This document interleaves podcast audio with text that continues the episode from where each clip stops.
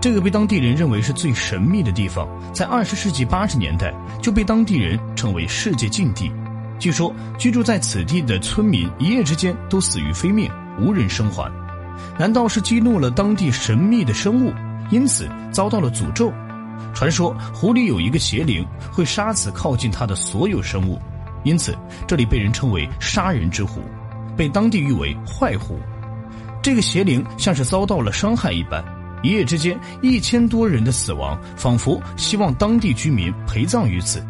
在这里生存的生物几乎都被邪灵玩弄于股掌之中，死不瞑目，永世不得超生。当地村民惊恐万分，彼时社会动荡不安。在那个充满死寂的夜晚，仿佛有人听到了血液在地下隐秘的声响。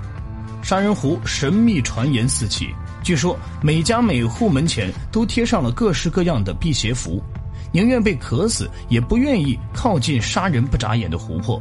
因此，当地村民很多都被活生生的渴死，生怕遭到邪灵的光顾。因此，死者的灵魂都徘徊在冥界中，人们无力逃脱，周围一片死寂。有位专家因好奇便前往杀人湖，但在途中便接二连三听到死人的传说。先是村长以及畜生死于非命，当时他们认为可能是个意外，但没过几日便接二连三有人死亡。但却从未打消他的念头。当他来到后，他感到一丝恐惧。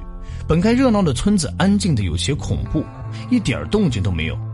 当他来到集市，看到旁边的屋子，却让他有些震惊不已。尸横遍野的街道让他联想到那场突如其来的灾难，似乎印证了死人湖的传说。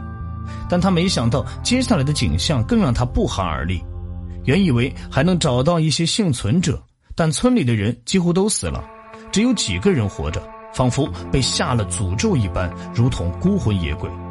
据幸存者回忆，原本宁静的村庄突然湖面便传来打雷声，随后射出一道刺眼的光芒，湖水都变成了亮橙色，空气中弥漫着一股臭鸡蛋的味道。难道真的有邪灵在此作祟？死人湖究竟发生了什么？这和幸存者描述的死亡事件究竟有什么关联？相关专家得知此消息后，立即赶往现场一探究竟。短时间内死于非命，当血液流淌过已故逝者的尸体，究竟是谁在欢呼庆祝？死人湖的奇怪现象让人无法理解。这时候，专家们注意到死人湖所处的特殊的地理位置。原来，死人湖位于一个休眠火山的火山口中，是一座典型的火山口湖。那么，死人湖附近村庄发生的悲剧会不会与其有关呢？专家对此进一步探索，发现死人湖长期处于休眠的状态，村民闻到的臭鸡蛋味很有可能与火山爆发有关。火山爆发后会形成一种含有硫化氢的气体，与臭鸡蛋十分相似。那么，事实究竟是怎样的呢？专家们经过一系列的考察取证后，否定了死人湖具有火山爆发的可能性。为了尽快找到真相，专家们并没有把目光放在死人湖，而是试图寻找其他答案。很快便锁定了俄勒冈州的火山口湖，它和死人湖一样，都是典型的火山口湖。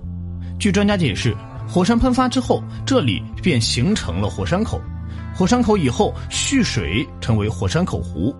难道死人湖因此而演变成现在这个样子的？专家经过对火山口湖进行研究，发现，在这些火山口湖平静的湖面下面，一直有股不安分的力量在蠢蠢欲动。这究竟是什么力量呢？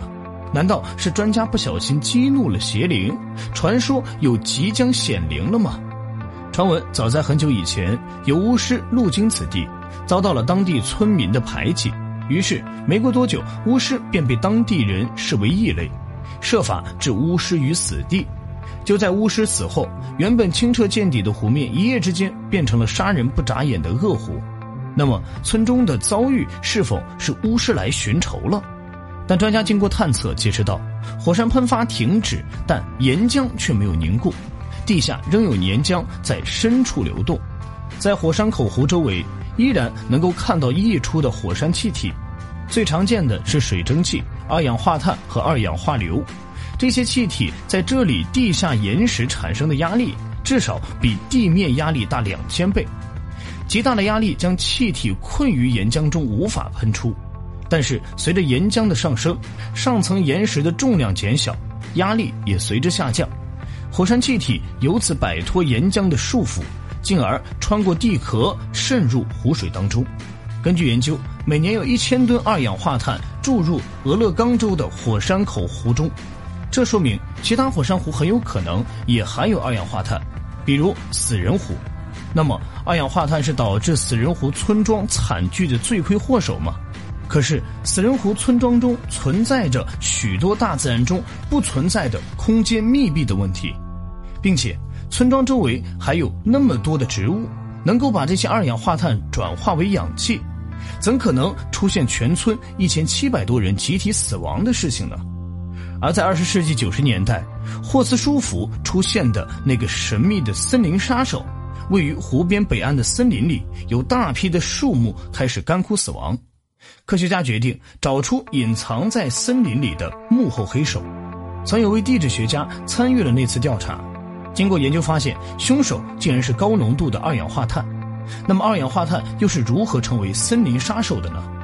据专家分析，那里二氧化碳比空气重，所以需要挖个坑，二氧化碳就会灌进去，挤掉了坑里的氧气，这样丁烷点火器就会熄灭。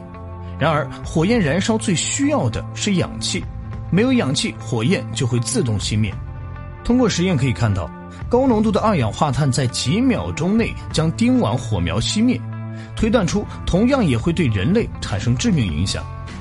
正常情况下，空气中所含二氧化碳的浓度只有百分之零点零三五，但当浓度达到百分之十七以上时，人体在几秒钟之内就会丧失知觉，甚至死亡。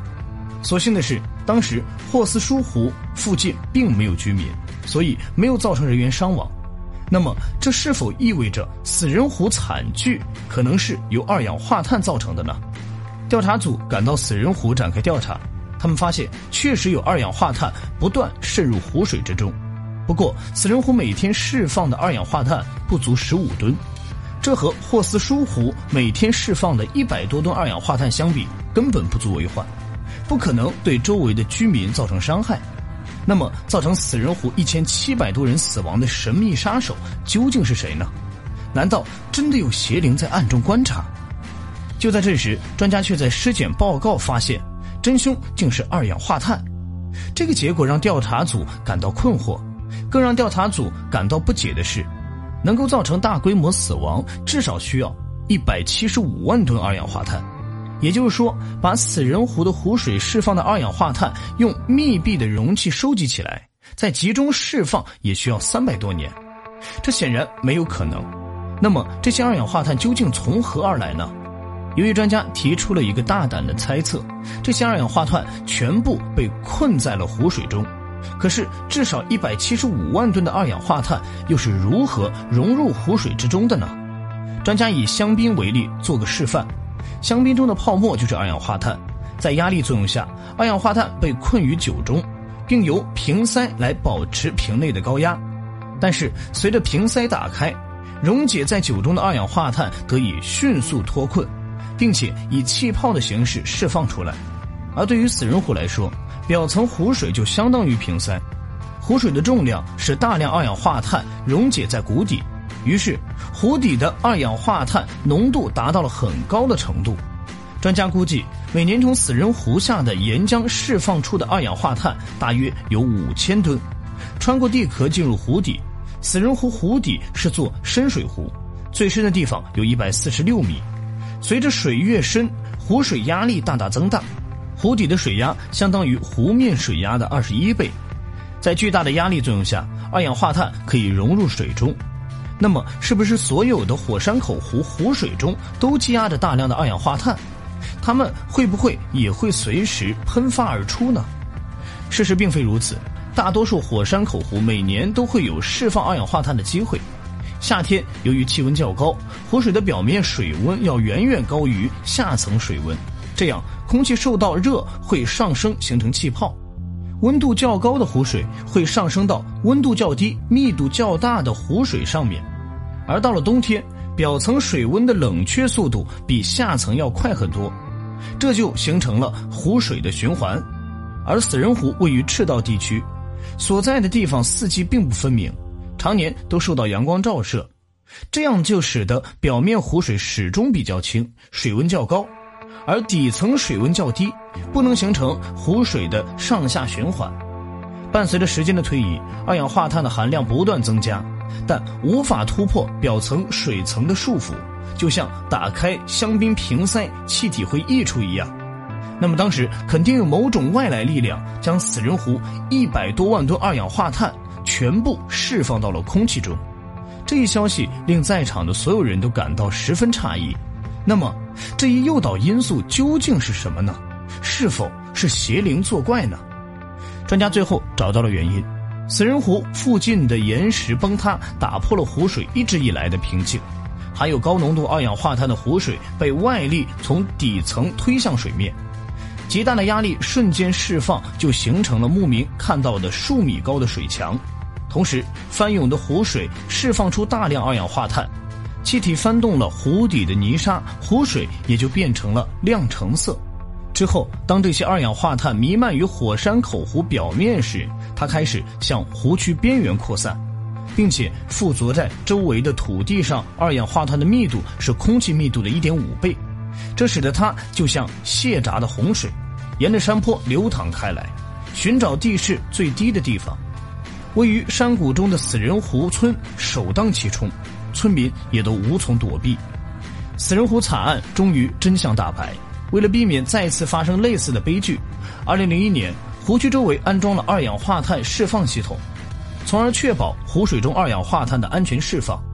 至今，死人湖村的村民们仍然无法回到昔日的家园。专家已经揭开了死人湖杀人的秘密，它需要具备的三个条件：首先，湖中有持续的二氧化碳输入；其次，这个湖水深度至少达到五十米，从而产生足够的压力。最后，湖水水温恒定，无法形成上下循环，使溶解在湖里的二氧化碳无法释放出来。其实，满足这三个条件的火山口湖并不是很多，所以大家似乎不必对它有过多的担心。至此，死人湖的秘密已全部解开。